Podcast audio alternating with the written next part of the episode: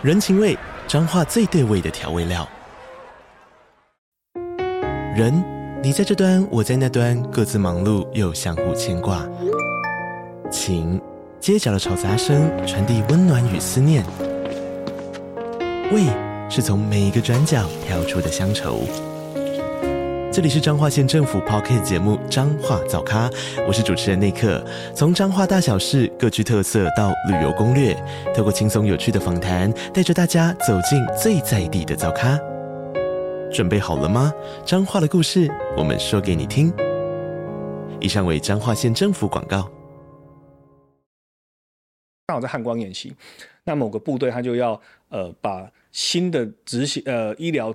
包交给阿兵哥，但是特别告诫大家不要打开来用，因为这是为因为这是检查用的，所以演习结束你要拿回来还给我们，东西不准用，不准少，少的话一样东西赔偿多少钱。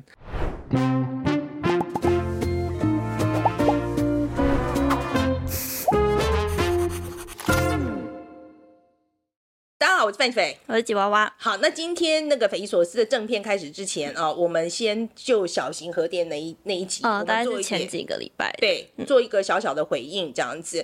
呃，那一集小型核电的呃那一集播出之后，哦、呃，也是大家反应非常的热烈啊。那有几个朋友呃有提出一些问题这样子。第一个呢，就是说讲到受访者呃的立场的这个问题这样子。嗯、好，我我我现在讲这个东西是因为。嗯，我们台湾真的很小，OK，懂得核电的人真的没有很多哈，就是真的专家。然后你如果说又要找一个，比如说以前从来没有争议的，呃，或者是以前什么又还要政党色彩很少的，绝对中立，绝对中立的，我老实说。这个困难度太高了，OK，然后而且更重要是，我们做节目还要口条好啊，口条不好的话，真的大家听得很痛苦嘛，我们剪的也很痛苦嘛，是不是？所以我觉得大家在呃在看我们节目的时候，我觉得大家，我觉得我们尽量去邀，当然是我们觉得要言之有理的这个来宾，啊，逻辑一定要正确这样子，然后一定要学有专精啦，这个是我我我这个我很坚持这样子，但是我觉得的确，我觉得如果说立场的话，我觉得我们能够。补强的地方，可能就是我们节目刚开始的时候，我觉得我们会跟大家提醒一下，就这位专家他的立场是什么的，好、嗯，可能在一开始就会跟大家先讲一下这样子。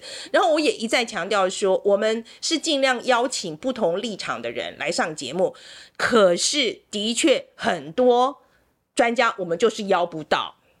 他就是不来，OK，那我也没办法，所以我们只能尽量努力这样子，OK，好，那那个吉娃娃，来换你。好，然后第二个就是我们想要回应的，就是关于说，可能有些网友会回应说，可能教授有一些讲的地方，呃，不够精确，或是他引述的一些资料好像有点问题。但呃，这部分我想要回应的是说，其实我们在做访纲的时候，我们都是已经尽量去看了，就是我们基本上我们需要阅读过跟需要去找来看的一些资讯了。那我们当然也会拿我们找到的一些文献资讯去反问教授。但我也必须说，这是在专家学者可能分享完他们的观点之后，我觉得我们可能没有到那个能力去一一再回头去查核，说，哎，教授引述的这个数据是对的吗？他引述的这篇文文献是对的吗？或是有理有据的吗？就是我觉得我们今天是邀请一个专家学者的立场，就是相信他的专业，然后也希望他分享呃正确精确的资讯给我们。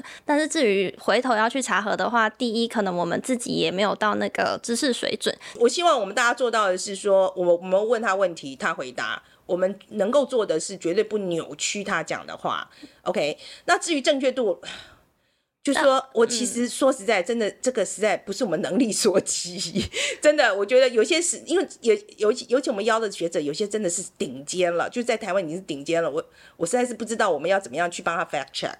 因为他就是我们请来 fact check 的专家，帮我们 fact check 的专家，这不是推卸责任啊。那我我只是觉得在这边要跟大家讲清楚，我们能做的，我们的能力到哪里，我们能力不能做的，我不能够保证的，我也要跟你讲清楚这样子。然后，然后我也一再再强调说，我们做这个节目真的不是要说我讲的就一定对，就是我们讲的一定就是绝对正确的东西，或是我们最懂。我一向都不是这个想法。我们做这个节目，我就是说我跟大家一起学我们好奇想知道的我们想好奇，我们有这个问题，然后我们去，我们大家都有这个问题，说我们大家一起去找一个比较懂的人来讲。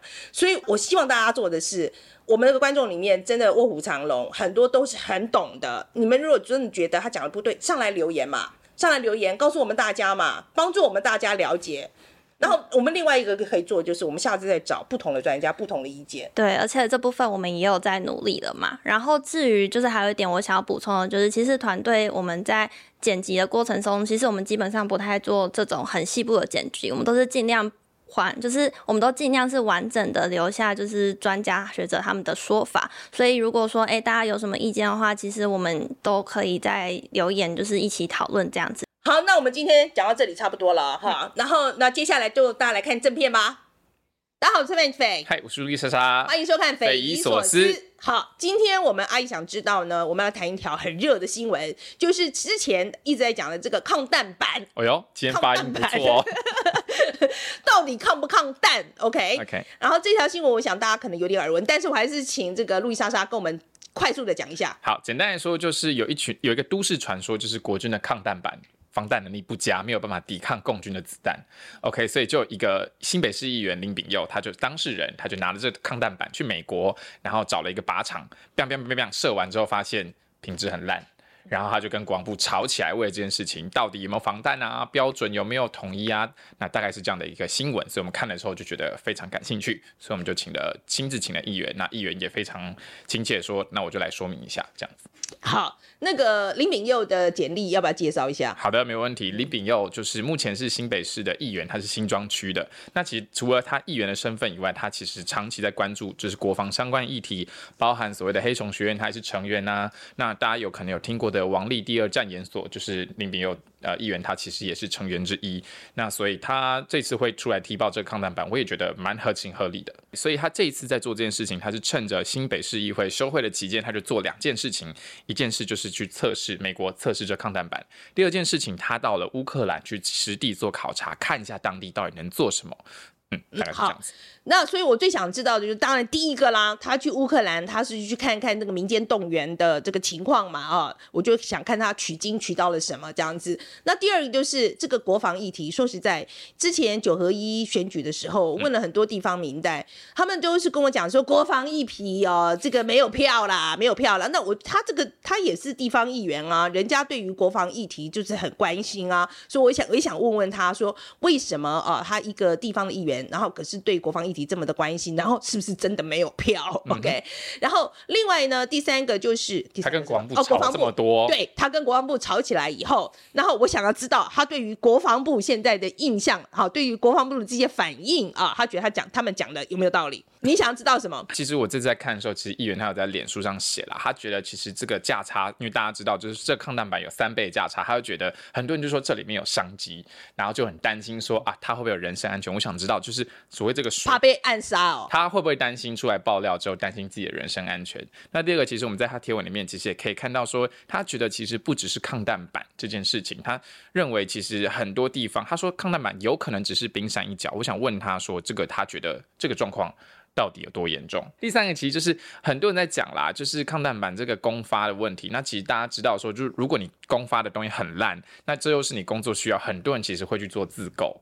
那我想知道，那包含我们之前也看到，就是这个基隆弹药库爆炸的时候，现场也是自购的止血带发挥了功用，所以我想知道这个国军战斗各装短缺的状况到底严不严重？我最后再补一个，就大家现在知道，现在我们是在做大选，就是议员其实已经选完了，他这次没有选举压力，他出来捅了这么大一个包，然后直接跟国防部对干。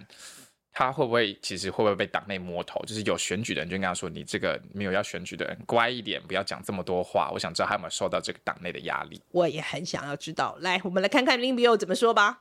你就这一次到美国去做的这个抗弹板的测试嘛？哈，对，先跟我们讲啦，你当初为什么有这样一个想法，说我要做这个东西？就是因为其实他就是在军队流传很久，就是讲说，因为我一直对这件事情也很不满的原因，是因为其实。民进党执政之后很关心国防的事情，所以花了很多钱去改善阿兵哥身上穿的东西。我记得常常讲，你你说飞机大炮这种事情离老百姓比较远，可是大家都会当兵，所以你的鞋子衣服好不好，马上就知道。那抗战版当然就是一个现代化的呃战争里面士兵最需要的最基本的一个装备。可是很多我在呃部队服务的朋友就跟我说，这东西是有问题的。那我们过去也有曾经有一些朋友，他们私底下去做过测试，但很可惜就是都只有照片，没有影片。然后这个影片呃或许有影片，可是它也变成说在一个很有限的条件之下去拍摄，没办法让社会大众马上看一眼就看清楚这到底怎么一回事，那他就很难去形成一个议题让大家关注。所以我想这件事情很久很久。那当然，因为我我就刚好今年有一个机会可以到美国去去演讲，那我也找了当地的朋友，就说，哎，不然我们来做这件事情。那当然只有我自己站在呃这里可以回答问题，但是事实上是背后是很多人一起努力的。好，那我们先讲一下哦，在这之前，就是抗弹板哦，它有有不同的级等嘛，先跟大家科普一下好了，它有哪些级等？简单的说，其实你要去看几级几级，其实就是从弹药的小到大，最小一开始，因为它是警用的时候，它只处理所谓的手枪的弹药，所以它可以挡呃一比较小口径的手枪弹药到大口径的手枪弹药，那最后所谓的三级就是挡。特地就是九厘米的子弹，就是现在世界上主流的一种子弹。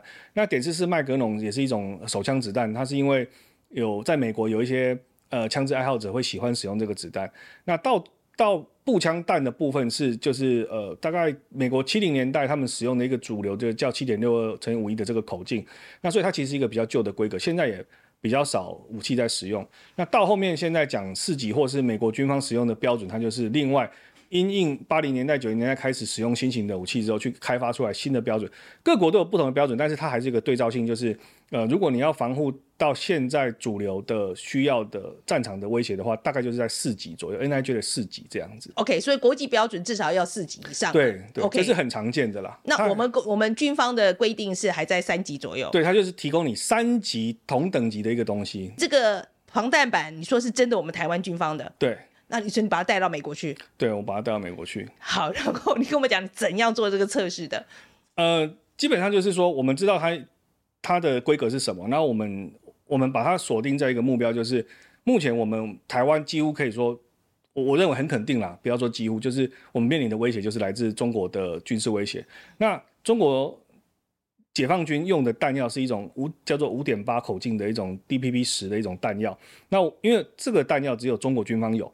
我们其他全世界民用市场、军用市场基本上都没有这个产品，所以我们就挑了一个比较接近它产品的一个弹药来做测试。那这个就是我们测试的主要的这一个标的，就是说使用呃民间可以买到的 M 八五五的呃这个弹药，五点五六口径的弹药，这个是在美国民间市场上可以买到的比较接近的一种一种规格，然后来做测试。那当然，做测试基本上就是拿这个子弹去打那个，直接去打那个防弹板。嗯、那我们做的准备就是，诶、欸，它有一个原来就有一个标准，就是它在必须在十五米左右打了哈。那打击六发，都我们就拿了这个假人来用，它是专门做弹道测试的假人，因为那个假人是一个透明的，所以你就可以看到那个子弹一直往呃假人的体内穿过去，然后再把弹头会碎在你的体内。它其实就是真的是在模拟人体会发生的状况。那我们就在。我们还是回应他说：“你一直跟我讲符合标准、符合规格，这是没有意义的事情，因为敌人的子弹不会跟你讲规格，他不会跟你讲什么东西，其实就是那一瞬间你打下去就知道。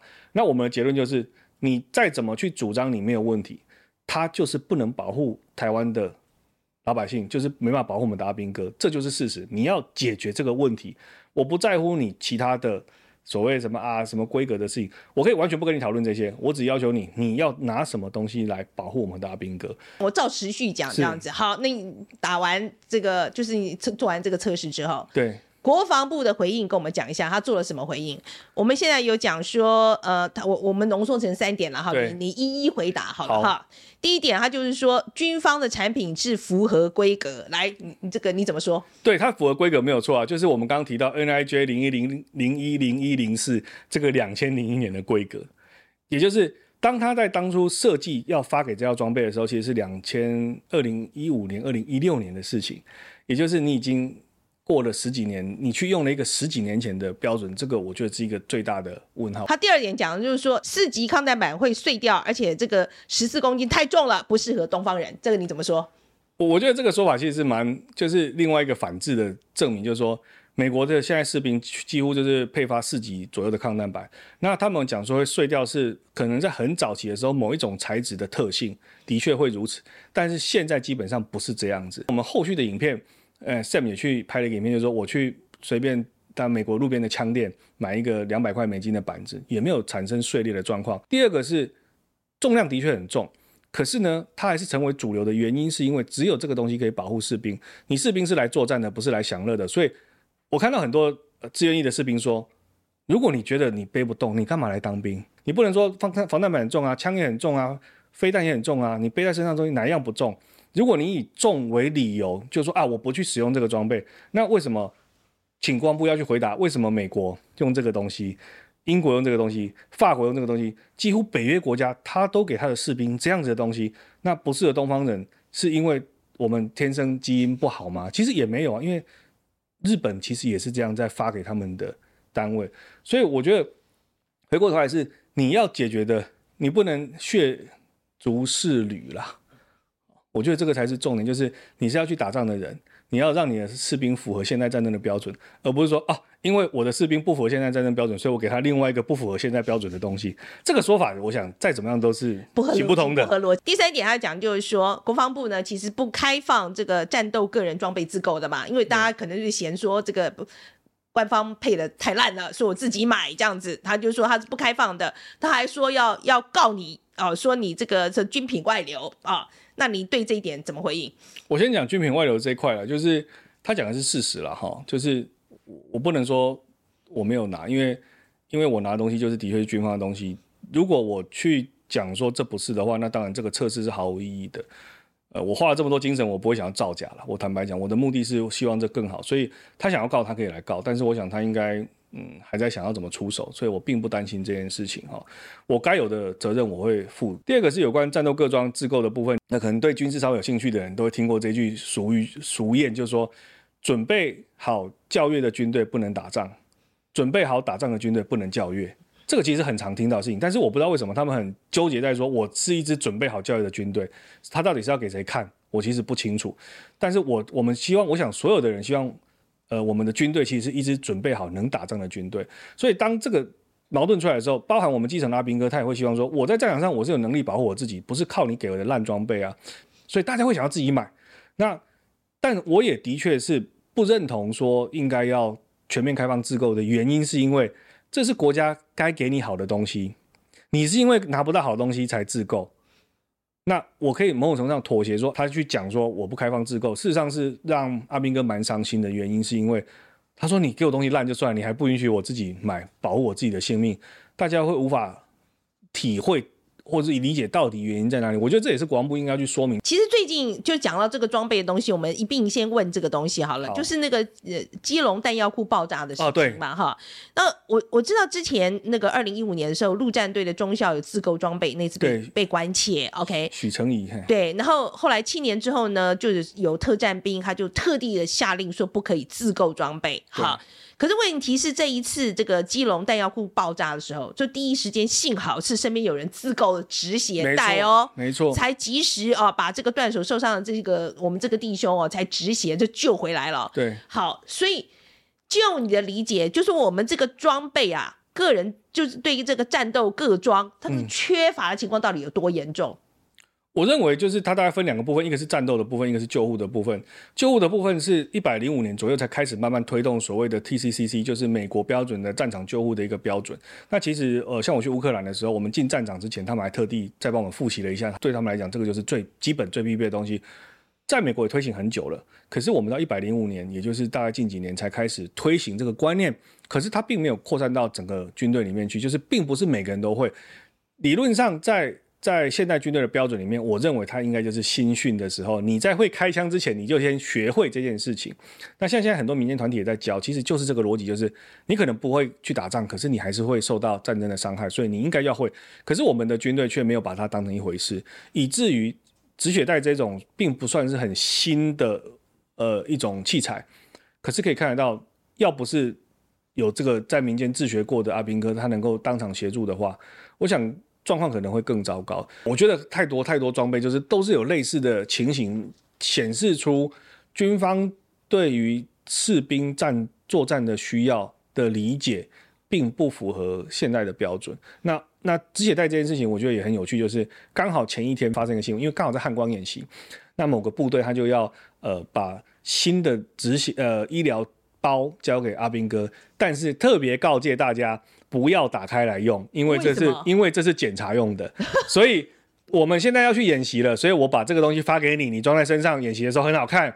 演习结束你要拿回来还给我们，东西不准用，不准少，少的话一样东西赔偿多少钱。嗯，他们是用这种观念来看待说，这个样的东西是对军队来讲意义是教阅用、检查用，而不是你有了这个东西，你有能力保护你自己。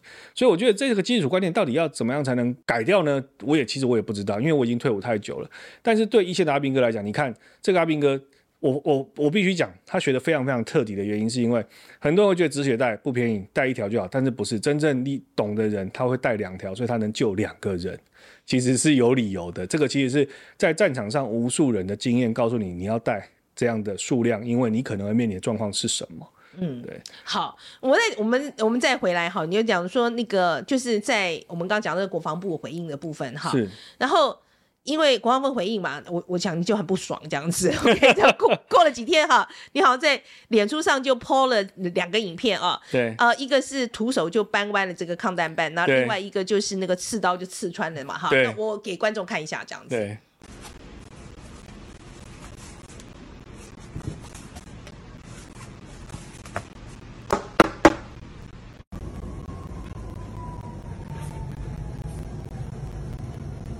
是最后一次黄埔设施哦，T 九一装刺刀，来来来来，直接刺，直接刺，底下没有任何东西，底下没有任何东西哈。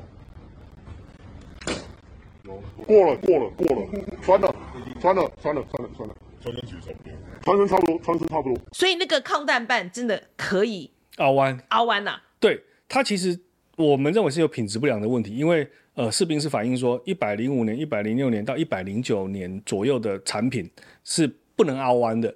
但不知道为什么一百一十年跟一百一十一年的产品就可以凹弯，那他们的判断就有一些专业的人判断是它的加工过程出问题了，所以就表示它的产品才会呃出现那样情形，包含用手可以凹弯，包含用刺刀可以刺穿，其实都是因为品质不良造成的。那我觉得这个就是第二阶段的不应该，第一阶段是你采取了一个旧的不好的规格，呃过时的规格，第二阶段是你采取旧规格就算了，你的品质还不良哇，那那我不知道你要怎么去辩为这个东西做辩护，因为他已经一无是处了。那表示中间我都认为你是不是有其他的问题存在？嗯，对，而不是你就直接讲白了吧，就是弊案嘛。嗯，就我认为或许是有弊案存在。好，那。然后这一次就是，反正你就测试完了之后，那国防部他就发了个新闻稿，然后就说啊，你这个叫做挑动情绪，打击国防自主努力跟官兵士气，令人遗憾。你会觉得自己这样是在打击士气？不会啊，我觉得，我觉得我收到的回馈让我更觉得我这样做是对的，因为我我的脸书的私讯超级多，阿兵哥跟我说，他说太感谢你了，他说这件事情就是他们反映了这么久。国防部都不动如山，你做这件事情之后，终于他们有一点反应了。那甚至有一些好的方向去发展，他们都说这个对他们来讲就是生命的事情。其实台湾的年轻的阿兵哥其实是很有自觉，就是我来做从事军职，我就是要保卫国家，我就是准备上战场。所以我是有希望说我是 ready 的。可是国防部没有这样做，说他让他们很痛苦，就是为什么我要拿着一个不好的东西去面对死亡的威胁？所以与其说我让我打击的士气，倒不如说，我觉得我鼓舞了士气，因为他们会觉得，天哪，我终于看到我可以认真的去投入。我的工作的一个未来，我觉得这个才是对我们国家国防真正有帮助的事情。嗯，我觉得这是鼓舞士气啊，我觉得蛮鼓舞的。我觉得很鼓舞士气啊，因为像我们做行动代号二零二七的时候，我觉得也会有很多军众朋友写来说，很高兴民间也在关心这件事，没错，没错，是是没错。所以我觉得是鼓舞士气的，没错。那另外一个，他们也有人会就会讲啊，他说：“哎、欸，你这你你有没有想过说，你这个题材搞不好被对面拿来变成这个宣传的影影片？”的确有。就是、哦、你真的有担心这个？呃，我们不是说担心，其实，在三木小叔的那个 YouTube 频道的下面的留言，其实可以看到很多中国的网友留言，他觉得啊，你这样子，你干脆投降算啦，怎么样怎么样？但是其实我认为他并没有动摇到我们，因为实际上，我我觉得啦，最不想让这件事情曝光的，除了国防部之外，第二个就是谁？第二个就是对岸嘛。因为为什么？如果真的要开战，越烂越好啊。对啊，你越来越好啊。对我来讲，我没有压力啊。可是现在反而被曝光之后。他们很清楚，这就是民主国家的优势。我能发现问题，我能解决我问题，我会越来越强大，让他们没办法去去动歪脑筋的时候，他刻意挑这个，如果我我也反过来认为，如果中国拿这个来大做特做的话。我们又怎么能不回应呢？接下来是那个我们有个军事专栏作家哈吴坤玉，那他就把那个事件就整理成三个问题哈，那我们也一一来讨论这样子。第一个，他就是说国军采用这个第三级，我们刚刚讲三级这个规格啊，是不适合用？就不合用嘛，就不合用嘛哈，对不对？很很明显是不合用。然后第二个问题就是说，这个兵工厂的品管一致性做的。是不是有问题？你觉得呢？这个就是我刚刚谈到的，不同年份的产品出来的时候，理论上它的规格是一样的。那为什么有的年份是这个样子，有的年份是那个样子？那就是兵工厂的品质可能是有问题。那我认为后续我们刚刚有刚刚刚前面看到影片，有软化的，有可以被刺穿，那个就是所谓的不良品。那如果兵工厂它坚持国造的话，我认为国造当然是一个好的政策目标，但是在那之前应该是先提供合理的。有用的产品才去谈国造，而不是把国造放在前面，就好像我东西做的不好是理所当然的。那第三个是民间到底有没有更好替代替代的产品？有啊，我我必须讲，就是说我对这个事情非常介意的原因，是因为台湾其实是轻工业的强权，台湾做鞋子、做衣服、做纤维、做什么都是很厉害的。可是为什么我们军方提供的东西都比民间的差？就像你去看军中的鞋子，你会觉得它做的比 Nike、Adidas 或者民间厂做的好，其实没有。那抗弹板它其实并不是一个很高科技的东西，是全世界各个国家几乎都会做。我去乌克兰做的测测试，就是乌克兰它的工厂从中国买原物料，在乌克兰加工，在民间销售的产品品质比我们的国家兵工厂还要好。我觉得这个有点。说不太过去，因为乌克兰的轻工业可能不如台湾发达，那它的资源相对也比较匮乏。为什么它能做出一个比我们便宜又好的产品在市面上销售？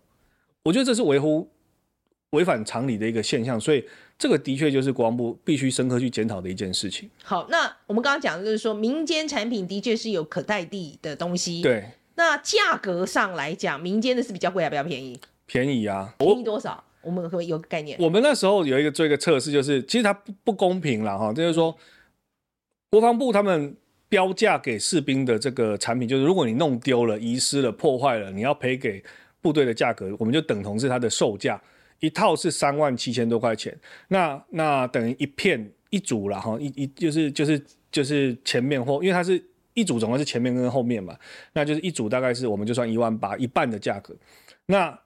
一万八的价格，在买民间产品的 NIJ 三级的产品，可能只要三四千块。哈，这也差太多了吧？对，所以我们才讲又贵又烂。那在我们的这个伙伴 Sam 他去做一个测试的时候，他去买了民间四级的版本，就是可以挡得下共军子弹的版本的那个呃抗弹板，杂牌的哦，不是名牌货，只要两百块美金，等于台币六千块左右。那他就便宜很多，他就能够有效的去阻挡解放军的子弹。那你就会觉得，为什么你会去买一个贵了三倍却没有用的东西？这个就是我们讲的，还是认为是有弊案的情况在里面。听起来好像问题蛮大的，嗯，听起来这个非常的对，因为因为意义很高。我我跟一些朋友聊天，我说我可以理解商人做生意要赚钱，那基于某些理由，你可以比较贵。譬如说，假设这件事情这个东西你贵我三成。贵我三十八，我或许还能接受，但是你贵三倍，哎，这就不合理了吧？嗯、我觉得在买卖上，通常有一个所谓的合理的利润的范围，绝对不是百分之三百，这个就是一个我觉得不合理的情况。好，那你自己也是民进党的哈，那这次这个东这一次你的这个这个测试出来之后，我相信对党应该是蛮伤的啦。我，我觉得不会耶，你觉得不会吗？我觉得不会耶。你有，我先问你啦，有没有有党党中有没有来给你示意啊，或是来想来给你摸摸头，说哎，不要这么冲了，这样子有没有这个声音？其实他们并不是这样的想法啦，他们其实有。你先回答我有没有没有有没有来关切？其实有关切，我必须讲关切，哦。可是他们的角度并不是说不要去做这件事情，或是去去把它闹大，而是他们发现这事情很严重。他们角度其实是觉得这件事情很严重，那。他们也觉得有点可惜，就是说，其实我应该可以更透过更正规的方式来跟他们来跟党里面合作去处理这个问题。那我有跟他们说说明一下，就是说，坦白讲，我也没有想到，因为这个事情，我说以前都已经有人讲过，那表示他其实在正规的呃所谓的民主的机制里面都已经讨论过了，可是没有人理。所以对我来讲，我去做这个测试，我并没有预期到说他会有这么大的回响，这是第一第一个原因。第二个就是，居然点出来了，我我觉得反而是庆幸，我是是民进党的人做这件事情，因为我们有自我检视、自我监督的能力。今天如果别的政党去做这个事情的话，我认为那当然对民进党去支持国防这件事情会是一个很重大的打击。可是我觉得不是，是。我们很支持国防，但是我们里面有做不好的，我们必须监督的人。你看，还是我们自己有专业能力处理啊，并不是别人来挑我们的麻烦啊。我觉得这样子反而是一个好事，更何况是现在看起来，我觉得，呃，如果这个事情能够普遍的改善的话，大家也会觉得，对，这个是民进党才有做到是，因为过去其他政党也没有人，也没有人办法达到这样子一个改进的效果嘛。所以我并不会说，呃，好像他对党内有一些什么样的伤害，反而是既然它是一件重要的事情，那。我们应该不翻，不要去思思考那么多政治性的问题。他只要一做好，老百姓的眼睛还是雪亮，就是哎，你看民进党能解决这个问题，而不是说啊，你看民进党自己出来乱啊，怎么样？我觉得不至于啦。其实蛮多前辈他是用个人的角度问我说，哎，这到底怎么样？他不是要施压我，他反而是很想知道说，很多民众在问，到底是什么情况？为什么会有这个事情？那你们有没有要处理？那你们要处理的话，大家都说真的好，给你怕婆啊。嗯，不过我觉得你算是比较乐观吗？我必须要说，我必须要说，他你在我在听这个描述的时候，我比较感觉党的意思好像意思是说，你应该先从内部管道来抱怨这件事情，为什么直接就去跟外面讲了这个事情？他难道没有这个意思吗？我听了感觉是这样、呃，当然他们会有这样的疑问啦，但是并不会当成说去责备我的一个理由，只是没有想到说哇。一下子引起这么轩然大波，就是可能因为台湾年轻男生都要当兵这件事情，大家也很重视，所以反过头来就是好，既然大家重视，那我们就换个角度，该怎么样正式的去解决这个问题？每一次讲到这个事情啊，对，因为我之前我也我很二十年前也有去 cover 过那个拉法叶舰叶舰，对对对，然后那时候就有人跟我讲说，你你会不会担心你的人身安全、啊？嗯、我是不会啦，因为我觉得我 cover 的时候那个事情都已经曝光成什么样子了，uh、可你会不会担心？我其实是不担心啦，坦白讲，我觉得他想干这种事情也没那么容易了哈。就是我还算蛮有信心，就是你你就来吧，如果你真的敢的话，你就来了。哦、对啊，不要吧，不要吧，不要吧，我们应该应该是这样讲，就是说我我我讲有信心的原因，是因为他们自己会去权衡这件事情，就是他灭了我的口，对这件事情对他一点帮助都没有啊。他他要解决的并不是我啊。对，除非说好，今天我一系列的把这个东西都揪出来，然后可能会造成很多人什么的话，那可能很多人会很担心。可是坦白说，我也讲得很坦白，就是我不一定有能力做到，我能做多少算多少。可是他们还是得去诚实面对他们的问题，而不是解决提出问题的人。因为我并不特别，我做了，我没做，我认为还是有别人会做。那这种处理的方式，并不会让他们更好过，反而是会让他们 陷入更多的。这个监督之中，好，那我们在讲，就是说这一次后来，呃，在国防部在七月二十六号就回应了立委王定宇还有赵天麟的记者会嘛，他就说这个军备局二零五厂已经在去年五月研发符合美军公发规格的这个防弹衣，哈，嗯，所以对这样一个结果，你觉得算是一个好的落幕了吗？我觉得还没落幕啦，但是是一个好的开始了。他不能说是落幕的原因，是因为，呃，他说他在研发，那你研发到好。到可以发给阿兵哥，中间要花多少时间？这是第一个。第二个是我们刚刚谈到的三大问题：规格的问题、品质的问题、价格的问题。那我觉得他们这个记者会初步解决了规格的问题。你终于愿意采用一个符合世界主流标准的规格，这是好的。可是价格呢？品质呢？到底有没有办法符合现代的其他的标准、商业的标准，或是说？呃，生产制造的标准，我觉得这个是值得继续观察的对象，因为我刚刚就谈到，我们刚刚有提到，就是价格落差这么大，你总不能下一次又这样子吧？因为你民间有这样子的产品，而且到处都是，你都买得到，网络上都买得到，那为什么只有你特别是这样情形？我说我自己是民意代表，我对这种东西我会很介意。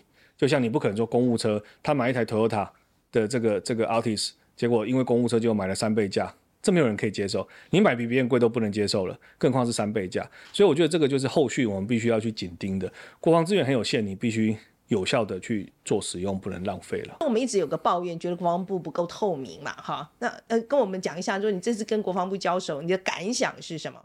我的感想就是，就是我觉得不用害怕了。我觉得就是台湾社会在进步，我觉得军方也要进步，它的透明是有必要的。那我觉得去逼迫它透明也是有必要。这东这中间的所谓的冲撞，可能都难免。但起码到现在，如果我有做亏心事，就像我做这件事情的时候，有的人怀疑我后面是不是有厂商。我说坦白讲，我一个都不认识。所以我做这件事情的时候，我可以很乐观、很很正向的去做。原因是因为我根本不用担心人家来挑战我背后有什么不良的动机，因为我单我很单纯的就只是想要确认这个事实是什么而已。那这个事实如果是如此，那我们怎么去处理？我的确感受到很多人跟我说：“哇，你这个要小心，那个要小心，什么之类的。”甚至很具体的告诉我他们要采取某些行动等等之类的，也都是事实。但但我并不会。觉得我们应该就这样停下脚步了。嗯，你说行动是指什么？他们做了什么？嗯，他们会想要找一些人来游说啦，然后想要确认我背后是不是有厂商的关系，有没有拿人家的钱啦。但很可惜，就是我没有嘛，所以，所以我还能抵抗得住。那我觉得，如果我们真正在追求某些公共议题的价值的话，我觉得也应该要尽量能够做到这样子。对，呃，我必须要说，你这次抗弹板你这个测试之后啊，嗯，我我觉得我有一个。很大的忧心就是说，这个是不是特例？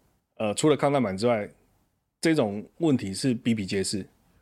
好，只是说我选择这个题材的原因，是因为它最直观、最容易了解，合格不合格，一枪打下去就知道。但其他很多东西不是，譬如我们的云豹装甲车，算是国造武器的一个很指标性的东西，但它之前是有弊案的，但是弊案之后。问题真的有解决吗？事实上，你可以看到，你你几乎看不到相关的新闻。那就我得到的一些讯息，就是说，其实它问题并没有解决，因为当初他们把这些专利只提供给特定的厂商去做生产之后，并没有其他厂商能够去生产这样东西，以至于我们在表面上跟这些厂商呃去索赔求偿，让他不能继续接单。可是实际上，你的车子怎么维护，怎么买零扣附件，据说还是跟同样的厂商购买产品，只是贴牌。然后换包装再进来，那这个对我们国防有帮助没有？我 这是我最担心的啦，它就是一个是普遍的现象，而不是一个单一的现象。其实如此了，我认为是如此了。啊，好，那可是另外一个就是我们之前我们有谈到，就是说像比如说像浅见国造好了，对，我觉得这个有一个很大的问题，就是说、嗯、我们如果真的要监督，其实要怎么监督？因为这个东西你盖了以后，我。潜舰，你说你可以测试防弹板，对不对？对，这个就是我讲的。你怎么测试潜舰？你很难。对啊，我怎么样证明说你这个东西没有盖好嘞？真的是很难啊！就是说，嗯，譬如像这个案子，抗弹板已经是相对单纯的东西，但是我在呃后面还是有很多专业的团队给我意见啊，就是专业的呃从业者。那针对规格啦，针对测试方式，什么都有去谈。那潜舰这种更困难，就是说。它其实等于是在整个军事工业里面最高级别机密的事项，它其实需要更高深的军事的知识，那或者是很长期的观察，你才能确认。那我觉得另外一个角度就是说，它可能要从很多不同的专业去看，譬如说你不能纯从军事的专业，而是譬如说你从像我觉得做政治工作或做媒体工作，应该都应该。喜欢要去看一个东西叫做审计的报告，其实审计处、审计部都会把他的报告是公开的，他都会告诉你说，我认为这个东西不符合你当初提出预算的目标，他就会去讲。那我相信，即便是浅见，可能他都会在这些事情上有一些蛛丝马迹。那他到底符不符合我们的期待？这是一个开头之外，他还告诉你是什么样的状况哦。那是什么样状况之后，我觉得大概是有一个调查的方向可以去着手。接下来想要测试什么？接下来想测什么？现在我们现在已经有一个一两个东西在在、哦、在呃在 organize，就是在在筹备当中。因为因为我们必须讲，就是刚刚谈到，就是他们有一些不好的惯性。那这些惯性其实某种程度上都会侵害到呃民间的厂家的权益。那所以有些人会把这些讯息交给我们。那 我会觉得这个我不是对特地厂商讲话，而是你作为一个呃国防主管机关，你。你要你就去买人家的东西，你不要去去窃用人家的智慧财产，你不要去去做这种我坦白讲，我认为是不入流的事情了。现在做这事情之后，当然后续的对我来讲比较沉重压力不是面对国防部，反而是说，哎，很多人期待我做更多，那我当然也要去思考，我要怎么去做才能真正帮助到这个事情的发展，而不是只帮助特定厂商。我希望的是建立起呃台湾的军事体系里面更好的制度。哎，朋友，我知道你之前才刚刚去了乌克兰嘛？对，我上礼拜才回来。对，然后跟我们谈谈哦。我知道这一次你有特别这一次有观察到，就是他平民在战时啊能够做什么这件事情。呃，你跟我们谈谈。我知道他有分战时的后备，还有非军事动员跟女性动员这些内容。嗯、呃，跟我们讲讲好了。你这次到乌克兰去，尤其在平民能够做什么这件事情上，你观察到什么？我觉得平民要做的事情最重要就是想办法继续过正常的生活。因为一个国家，大家都知道，现在你要去正常的营运这个社会，你要工作，你要赚钱，你要缴税金，然后让国家维持正常的服务。这个其实即便在战争的状况之下也是很重要，因为这表示其他的国家对你的军事威胁或打击是没有效果的，那他们可能就不会想要采取这样的事情。所以，其实我到的地方去，所有的人，他可能，诶，他的房子可能已经被摧毁，他公司可能已经被摧毁，可是他还是继续找其他地方上班。哦，继续做他的贸易的工作啊，等等之类，我觉得这是很重要的事情。他们即便被飞弹袭击之后，第一件事情赶快恢复正常生活，赶快把呃垃圾清一清，赶快把路补起来，然后继续生活。所以这是最基本的第一件事情，就是不要因为说，哎，我害怕战争，我就放弃所有的一切，然后好像明天没有希望，不是这样子。就是说，我觉得这个是很重要的一点。那另外，在战争的时候，其实大家一开始看到乌俄战争的最前期一些影像，会发现，哎，其实很多女性她会去参与一些准备的工作。像我们在那边访问的一些朋友，他们就真的他们在一开战的第一天，跑去做什么？跑去帮忙做一些掩护的公司，因为他需要一些衣物啦、纺织品啊，去一些加工。那这是一个部分。另外就是他们真的跑去跟大家一起，哈，就是他们的国土防卫单位说，哎，那女生、男生去打仗，女生来帮忙做什么？做所谓的。这个莫洛托夫鸡尾酒就是汽油弹，所以其实他们都是有被动员起来，就是大家会觉得，哎，防卫我的国家很重要。但是我不是说，哎，我就在单纯那边等待指示，而是我有一套系统可以让大家动起来，觉得我是对这个保卫国家是有贡献的。除此之外，就是刚刚谈到一些非军事的动员，他们警察体系蛮有趣的，就是因为大家都知道维护社会的治安很重要，即便在战争的时候，敌后会有人破坏，好像前几天汉光演习有这个敌后破坏的情况，他们其实是把呃，年轻的强壮的警察经过训练之后再投入战场，那后方的社会维持其实很多，我们在街上看到非常非常高比例的女警，那他们就是因为，哎，我可能身体的素质或是呃某些原因，我没办法去参加很高强度的战斗，可是我还是可以有一部分就是直接投入直接的这个呃维护安全的工作里面。其实我们也听到说，他们其实完全不排斥女生去参加战斗任务，只是你要参加战斗任务，你的体能标准。你不会说，因为我是女生，我就要比较低，不是，是只要你符合你想要参加多高级别的呃最危险的任务，我都可以让你去，并不是说男女有任何的差别，而是你在你擅长的领域，你去做出贡献的时候，诶，我发现他们的社会其实是还是一个很稳定的状态，他们很清楚我在战争当中，可是没有人会觉得啊，我惶惶终日不知所措，大家都是诶，我知道我要做什么，我可以做什么，那这个就是我觉得是在台湾未来在思考我们的国家。的安全，或者说呃国土防卫的时候，一个很重要的一个基础。嗯，我在讲到说平民可以做什么的时候，哈，这件事情在问这个问题的时候，我我常常会有一个疑问，就是说，到底是民众参与的意愿要先有呢，还是国家的制度要先建立起来？这两件事情到底是哪一个要先走？我觉得其实民间的意愿，我觉得是很重要，但是政府要回应了哦，因为。反过来讲，政府的确他可能会有一些很高大上的规划，但是不是你民间能做到的，那这个规划是没有意义的。那如果民间能先走，你去表达我有意愿，我有能力去做到某些事情，那政府就要把球接起来。那现在看起来也是比较朝这个方向去走的原因，是因为我们也常常知道，现代社会是民间走得比政府快，所以如果你要等政等待政府找到一套最适合的方案来适合你，我认为那个几乎是不可能。反而是像现在民间很多去推动，那各自去做训练的一些个人的能力哈，比如说警警呃战伤的救护啦，或者去规划逃难路线啦，那甚至于未来他有可能去组织化，成为这种邻里的工作队。那我觉得这种就会让政府就说好，那我要不要把这些呃组织民间团体纳进去？我政府在战争时期的动员的一个需要，因为现在是还没有。可是如果一有，我会觉得如果我是敌人的话。我不太想打你，因为为什么？因为你是准备的非常非常妥善，你是看不到破口的。我要恐吓你老百姓，你老百姓不会怕；我要打击你什么地方，你都觉得诶无所谓，我都准备好的时候，那战争就不会是一个好的选项。嗯，对，我知道你自己是新北市的议员嘛，对，好，那另外一个我常常听到就是说，国防这件事情是中央的事，不是地方政府的事。对，我中央如果不带头，我地方就没办法动。啊，你对这种说法，你你的感想是什么？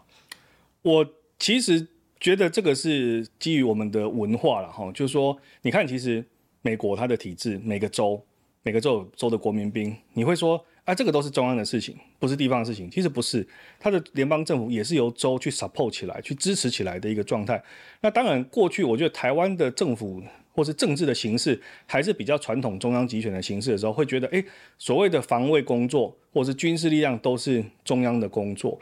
那所以大家会觉得，哎，我就全部丢给中央就好。你看，连在灾害发生的时候，他说，啊，你中央派人来、派人来、派军队来支援我。我觉得其实这个是不太好的一个现象的原因，是因为。到最后，你能够支持这个国家社会的基础，并不是政府，不是中央政府，不是地方政府，是老百姓。所以，只要你地方的百姓，你有意愿做某些工作，你地方政府你也应该把它接起来。更何况是在我们现有的民防体制里面，真正的民防的组织的这个领导人，好，指挥官就是我们县市首长。所以，我觉得大家会说这个是中央的事情，其实有一点是推卸责任。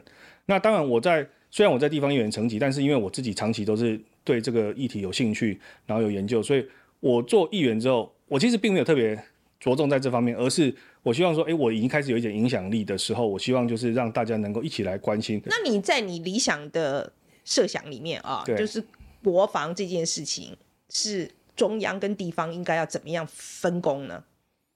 我觉得现在比较像是这样，就是在我自己的理想了哈，我觉得地方的呃老百姓或是地方的团体，它重要的是。照顾我，顾我自己的家乡，就是我自己的呃 hometown，我只做这件事情。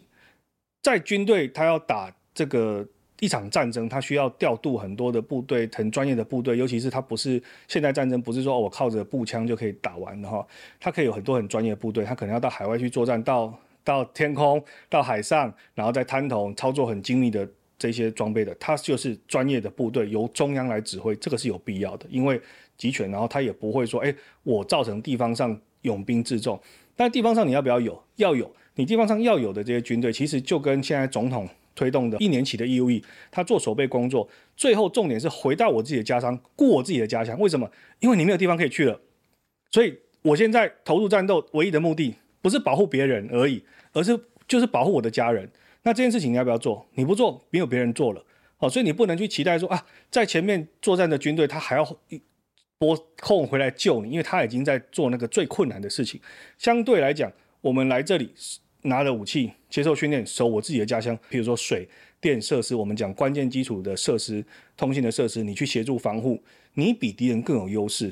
哪一条巷子，哪一条路，哪怎么走比较快，哪里有好的制高点，可以得到好的通讯的位置，这个都是在地人才知道。那我们要善用这样的优势去，呃，吓阻敌人，就是说你不要来。我的地方作乱，这是我的地方。这件事情做得越好的地方，事实上它的安全保障是越强的。譬如说，假设台北市的这个我们讲这种呃后备的团体，或是地方的这种守备的单位。他的防护是很坚强的，他的装备、他的训练很强的时候，我想解放军他不会想说，我第一时间来打台北市，因为他面对的不是正规军队，而是一群很有向心力、要保卫自己家园的老百姓。那他可能换到一个地方去，那我从台中可以吧？就台中也是一样，高雄也是一样，全台湾哇，他发现他的老百姓都是准备好要保卫自己家园的时候，我就说这个就不会是他想要去发动战争的一个 一个情境哈，所以。我们常常会讲说，哎，备战才能避战。其实那个备战的过程，重点是在那个备。你备的程度越高，大家是看得到。所以你如果是在作假，大家都很专业，大家都看得懂你在作假。所以认真的去做好这个备战的工作，真的才会达到这种所谓我们想期待的避战的效果。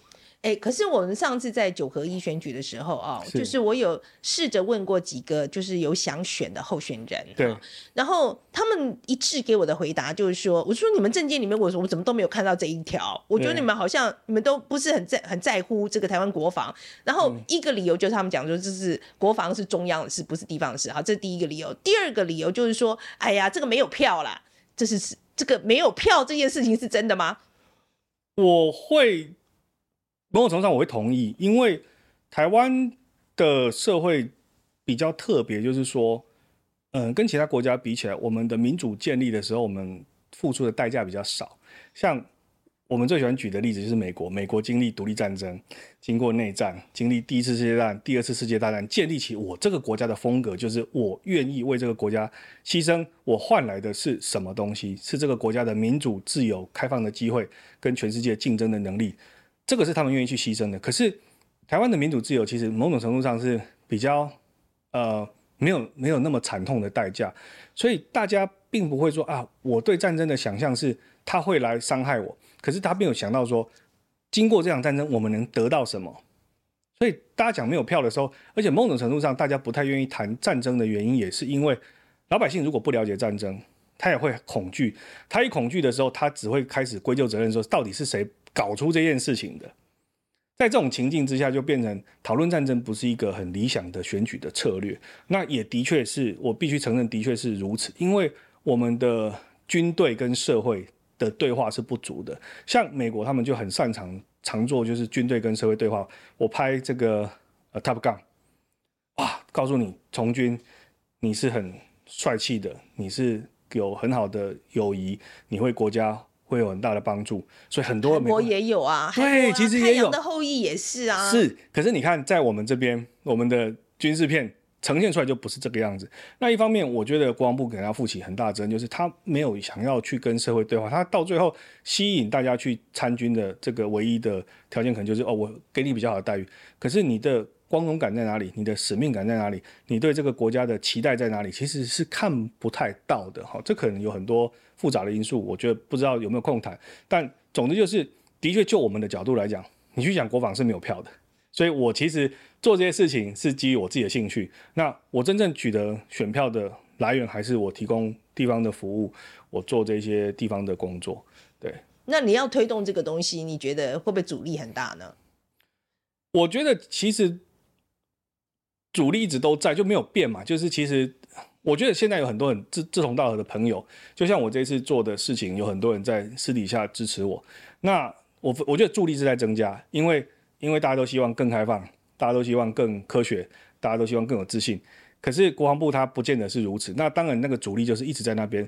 不过，我觉得还是往好的方向走的原因，是因为毕竟时间在改变，大环境在改变，它不可能说完全抵抗这种我讲的这个时代的洪流。就像抗弹板的事情，我必须讲，这我不是第一个讲的人。其实过去有呃。媒体报道过，有立委揭露过，可是为什么没有得到一个回应？当然就是因为或许当时的环境时空，他没有办法得到像我这样子的一个，我这次得到的素材，去唤醒这个意识。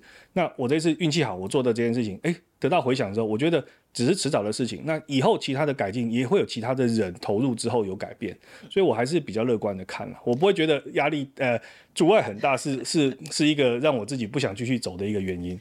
嗯。好，那我们就期待你啊！下次 不要太期待，下这样很累。下次下次测试新的时候，我们再压力压力会很大，对对对。Okay, 好了，今天非常谢谢，谢谢谢谢、嗯。好，我们先声明一下哈，今天是请了林炳佑来没有错，但是我们的确也有去跟国防部申请了，请他们。派个人来把他们的立场讲一讲，这样子好。来，路易莎莎告诉大家，我们去跟国防部讲了以后，这个结果是怎么样？好的，目前为止，就其实我们是大概上礼拜的时间，就是邀到议员来。那在同时，我们也就是说两造说法一起，所以我们就寄了一封信，就是一个讯息给国防部发言室这边，那就是提到说，那我觉得有必要做平衡报道，然后看他们有没有意愿派人来上节目。那截至目前为止，是都还没有回应的。对，好，那我们就看看会不会有回应嘛，哈、嗯，所以不要说我们都只听一边在讲而已，哈。好，那今天立明又讲的，呃，我印象最深刻的啊，就是讲到被民进党摸头那件事情。OK，他当然讲的，他在讲的很委婉啦，很乐观，嗯，很乐观这样。可是说实在，我听在听在我耳朵里面，我觉得他就是在讲党的意思，就是告诉你说，你为什么不从内部管道抱怨就好？你为什么要去外面？外外面乱讲，这个听起来就很像国军以前大家在新训的时候都会讲啊，就是你为什么要打一九八五呢？你为什么不直接跟新训班长讲呢？班长可以帮你处理的事情，你打给一九八五班长还是要帮你处理。我觉得听起来像，就是当然有这样的一点意思在，不过我也同时认为，确实某种程度上，如果他们跟军方高层有沟通管道的话，就是这也是一个可以做衡量的做法。不过我也我是同意，我这次很同意林敏佑啊，我觉得他这个不是打击士气哦，我真的觉得这是鼓舞士气啊。呃，我觉得这个有问题点出来，这样大家做好一点，然后对于那个国军的士气应该会好一点。因为这一次我觉得这个防弹板的事件，我是真的让我觉得我们的我们的我我说实在，我会举一反三，我会觉得问题绝对不是只有防弹板一件事而已，我们其他所有的军备。是不是都有类似的问题？我其实是非常非常担心。嗯，OK，那这个东西如果说真的现在找到问题了，赶快改，用力改。OK，我另外一个很大的感想就是，国防部跟民众跟社会沟通这件事情，我觉得真的还是要再加强。每一次国防部一出包，不要说我们大家一直骂，是因为出包就算了，出包之后的反应，我觉得真的实在也很不，就是真的跟不上时代耶。然后我觉得也没有民主精神可言，所以我觉得这一次的事件就是再一次印证了大家对于国防部这个这个观念。嗯，我我自己我自己觉得是很好笑，就是他讲到那个急救包嘛。他说：“这急救包是平常拿来检查用的，意思就是那个白话意思就是里面东西超级齐全，我其他东西搞不好都有缺失，但你这东西给要给我留着，之后我高装检修要用到这个超级国军，我觉得很荒谬。对而且我我想我想最后面我还是要再讲一次啊，我知道我们这已经讲过很多次了，我觉得国防这件事情不是只是国防部的事。” OK，我们这是民主社会，这是需要对话的。然后我觉得也不是国防部应该全部一揽，就是军方全部都把这个所有的，我们不要讲国防部好了，整个国防国安团队啦，哈，就是说这个是你的专利啊，所以所以围一个高墙，大家全部都不要知道这样子。我觉得这个观念要改啦，在现在的民主社会，这是没有办法接受的。所以如果说没有办法跟我们沟通的话，我们就会这样一直一直一直骂。我讲完了，我最后再补充一下，就其实我觉得抗弹板就是一个很基础的东西，它之所以有这么多呃情绪性的反应，就是因为这就是像是你去工作一样嘛，你工作环境没有提供给你一个好的办公桌，没有提供给你舒服的地方，你怎么能期待它做出就是合适的工作表现，然后这个时候你再来说哦，你的东西很差，然后为什么你要去外面买比较好的办公桌跟比较好的东西？我觉得这是很荒谬，就是回到现实，就是这东西是不是很太旧了？那不管它符合规则或不符合规则，现实就是有一个问题，那你要面对这个问题，你要解决。所以我觉得我也觉得，某除却机密以外的透明化，就是某种程度上，国防部你要做到，你至少在跟民众沟通上，你要有透明化的意愿跟能力。那我们大家看到了，那。大家才能，你看才能指望大家说更加强国防。对，然后所以来接受我们访问吧，再呼吁一次。好，那今天大家对于林敏佑的说法有什么看法？留言告诉我们。那如果喜欢我们的频道的话，应该要按赞、订阅、分享、多内。好，谢谢大家。